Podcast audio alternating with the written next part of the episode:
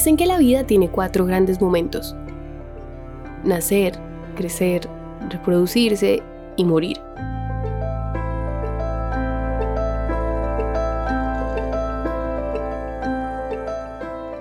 Aunque esto tiene que ver con el ciclo natural de los seres vivos, en el caso de los seres humanos, en cada una de esas etapas, pues pasan muchas cosas.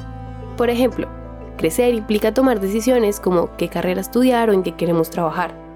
Cada vez hay más personas que deciden no tener hijos y pues antes de morir tenemos que hacer todo lo posible para asegurarnos una vejez digna.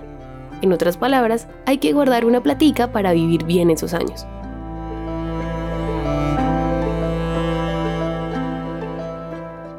Si hacemos la tarea de mirar al pasado, seguro muchos de nuestros abuelos lo lograron ahorrando y comprando una propiedad, que luego dejaron en arriendo.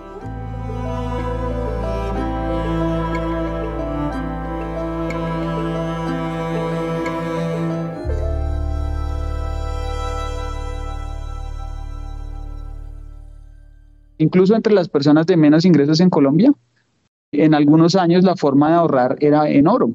La cuestión es que no todas las personas podían comprar oro o propiedades en su juventud, y ahí es cuando la idea de tener un sistema que beneficie económicamente a todos los adultos mayores cobra fuerza. Este sistema no es otra cosa que las pensiones. Entonces las pensiones son la forma en la que el ser humano se ha inventado un nivel de, de ingresos para cuando ya no puede trabajar. Entonces, ¿qué necesita una persona para pensionarse en Colombia? Esto es Economía de a pie, un podcast de Bancolombia.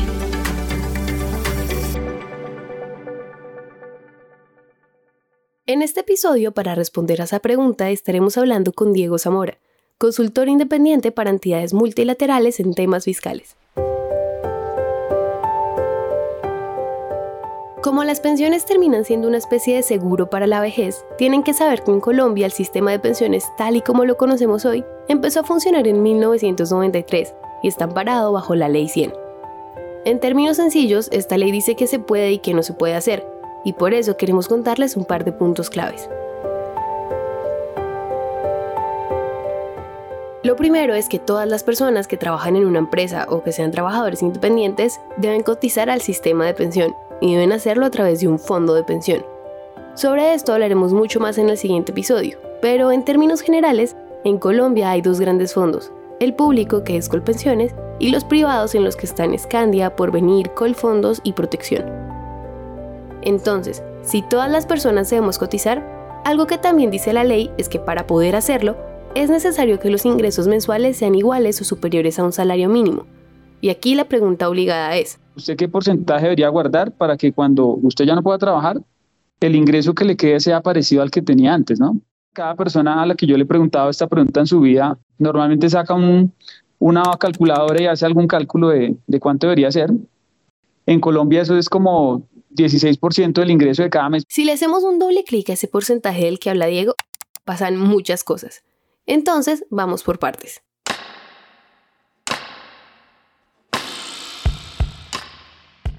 Imaginemos que tienes un contrato laboral a término fijo o indefinido en cualquier empresa. En ese caso, de ese 16% que debes cotizar al fondo de pensión, tu empresa aporta el 12% y tú aportas el 4%. Ahora, si tu caso es el de un trabajador mediante orden de prestación de servicios, OPS, o trabajas de forma independiente, ese 16% lo aportas tú. Entonces, no es que mes a mes tengas que estar haciendo el cálculo de este porcentaje, de hecho, eso es algo que se hace de manera automática, ya sea porque tu empresa lo haga o porque estás registrado en alguna liquidadora como aportes en línea, pila o mi planilla. Pero más allá de los detalles sobre qué porcentaje paga quién, lo importante acá es que ese dinero no se convierta en un ahorro a largo plazo. Entonces, imagínense en una bolsa ir guardando unas monedas de oro, ¿cierto? Para que el día que usted llegue a su vejez, esas monedas de oro ojalá le alcancen para comenzar a sacar de ahí eh, mensualmente y hasta el último día de su vida tener, eh, asegurarse de que va a tener monedas que sacar de, ese, de esa bolsa grande que usted logró ahorrar cuando estaba joven en edad productiva. Entonces, en ese caso, lo que tiene que pasar es que usted cumpla unas reglas, unas reglas que están escritas en un papel. No se trata de tener una bolsa con una cantidad de recursos, eh, sino se trata más bien de cumplir dos cosas. Primero, una edad, 57 años para mujer, 62 para hombre, y además de eso, pues haber logrado 26 años de, estar em, cotizando a pensiones. Sin embargo, acá queremos decirles algo, y es que como en Colombia hay un fondo de pensiones público y otro privado, los 26 años de trabajo que dice Diego son los que debe cumplir una persona que esté afiliada a Colpensiones. Pero si una persona está en cualquiera de las administradoras del fondo privado, el tiempo de cotización es de 23 años. Otra manera de ver esta relación de tiempo es desde las semanas cotizadas, que para Colpensiones es de 1.300 semanas y para los privados es de 1.150 semanas. Aunque con esto que les acabamos de decir, la conclusión rápida que cualquiera de nosotros haría es que es mejor cotizar en los fondos privados, la verdad es que no. De hecho, la respuesta correcta de alguna manera es que eso depende mucho de la situación de cada persona. Y queremos contarles por qué con dos casos. Hay una persona, Mario, un amigo mío, que maneja un taxi. Él cotiza sobre el salario mínimo porque los ingresos de él manejando el taxi están muy cerquita del salario mínimo. Entonces, ¿qué es lo que yo le recomiendo a una persona, por ejemplo, que normalmente puede hacer sus cotizaciones de forma más o menos juiciosa sin dejar de hacerlo durante largos periodos de tiempo? Primero, pues esto que yo les voy a decir es una recomendación general. Cada, cada persona debería tomarse el tiempo de consultar además con expertos, eh, pero digamos que hay una cosa general que uno puede decir sincero y responsable y es, mire, póngase a ver los beneficios que tiene en cada lado si usted cotiza sobre salario mínimo. Y para mi amigo Mario es claro que lo que le conviene es eh, cotizar en el que le pide los requisitos menos fuertes. A él como individuo lo que le conviene más es eso. Entonces, el sistema privado le piden 23 años de haber estado ahorrando. Entonces, en este momento, una persona que cotice sobre salario mínimo le va un poco mejor. En términos de los requisitos que le piden, pues cotizando menos años. Y algo importante que deben saber es que independientemente del fondo de pensiones, todas las personas como Mario que cotizan sobre un salario mínimo, cuando les llegue el día de pensionarse, el valor de su pensión será de un salario mínimo. Ahora, ¿qué pasa cuando ya no estamos hablando de mi amigo Mario, si no estamos hablando de Liliana, una amiga que trabaja en un banco, que tiene unos ingresos pues, que son más altos al salario mínimo. A ella me puse a ver y a Liliana lo que le conviene es estar en el sistema público de pensiones. ¿Por qué? Porque en el sistema público la van a pensionar, puede ser con el 65% de su ingreso, ¿cierto? Y además de que le van a dar el 65% de su ingreso, cuando vamos a comparar el ingreso que ya podría tener el sistema público de pensiones, es decir, en Colpensiones, pues va a ser mucho mayor que lo que va a obtener si ahorra mensualmente en un sistema privado. Si se fijaron en algo, en los dos casos, el de Mario y Liliana, hay algo en común, y es que para hacer el análisis de qué fondo les conviene más, el elemento clave fue el salario. Sin embargo, hay otras dos cosas que son súper importantes porque la ley los tiene como requisitos y son la edad y la cantidad de semanas cotizadas. Entonces lo que debería ocurrir es que cada persona con estos tres elementos sobre la mesa, salario, edad y semanas cotizadas, revise de manera juiciosa qué es lo que más le conviene.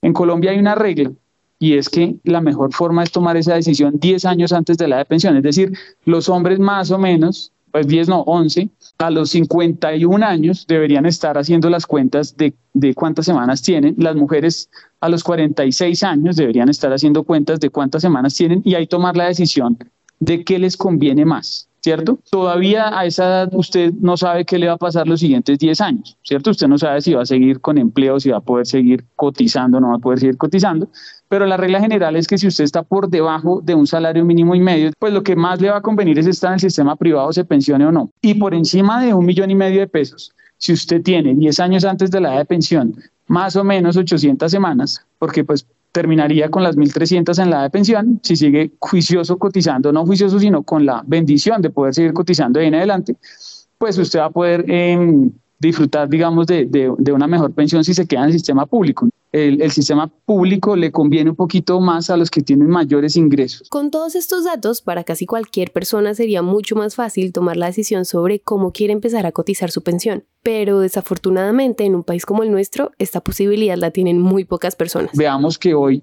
cuatro de cada cinco personas mayores no tienen pensión y es que en algún momento de su vida la vieron muy difícil para cotizar, no pudieron hacerlo, o sus trabajos simplemente eran, caían completamente dentro de la informalidad y no, no lo hicieron nunca. Y aparte de eso, pues las reglas del sistema de cierta manera son muy exigentes porque la mitad de los colombianos gana menos del salario mínimo y todos ellos pues no, no pueden cotizar a pensiones. Entonces, ¿qué hacen todo el 50% de los colombianos que no ganan un salario mínimo para cotizar sobre eso? Pues 160 mil pesos en un hogar que gana menos de un millón de pesos el jefe o la jefe de hogar, pues son una plata importante en el mes. Por ejemplo, mi amigo Mario, como maneja un taxi, hay meses que no le va bien, hay meses que tiene que pagar la matrícula de sus hijos y hay unos gastos que se le sobreponen en su vida al hecho de cotizar y a la posibilidad que también que es en unos meses pues trabajar bajo la figura de informalidad que realmente refleja una, las condiciones pues en las que los colombianos trabajamos. Entonces, como esta realidad es el pan de cada día de muchas personas, la pregunta que sí o sí hay que hacer en este punto es, ¿qué pasa si no alcanzo a cotizar los 23 o 26 años que me pide el fondo al que estoy afiliado? En ese caso, en el sistema privado y en el público, digamos que hay una especie de devolución, no se llama igual en ambos, pero yo no voy a entrar en los detalles de, de los nombres, simplemente en ambos casos a usted le pueden devolver devolver algo de la plata que usted ahorró o incluso un poco más. Si no logra pensionarse, que les digo, eso le pasa a cuatro de cada cinco abuelitos en Colombia. ¿Qué les conviene hacer a esos cuatro de cada cinco que ganan salario mínimo? Pues les conviene estar en el sistema privado, en el público. Entonces, venga, les digo la regla. Ah, la cuenta que le hace el, el, fondo de privado cuando le vaya a devolver su plata, porque usted no logró los requisitos, pues es más plata que la que le devolverían en el sistema público. Por les darles un ejemplo, la devolución promedio de, saldos que hay en el sistema privado eh, es seis veces mayor que la que hay en el sistema público, porque en el sistema privado usted le devuelven sus aportes y le devuelven los intereses de esos aportes. ¿sí? Eh, esos intereses obviamente hacen que la plata que usted le devuelvan sea más.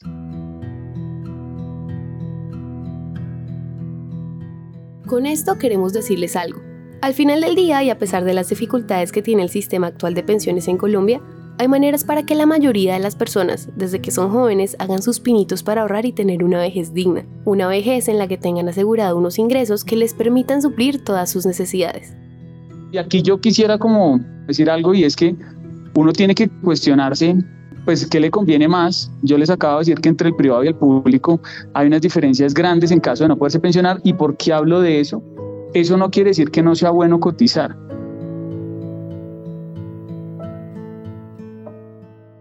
Por eso en el siguiente episodio les hablaremos sobre esas posibilidades y beneficios reales que tienen los dos fondos de pensiones, tanto el público como el privado.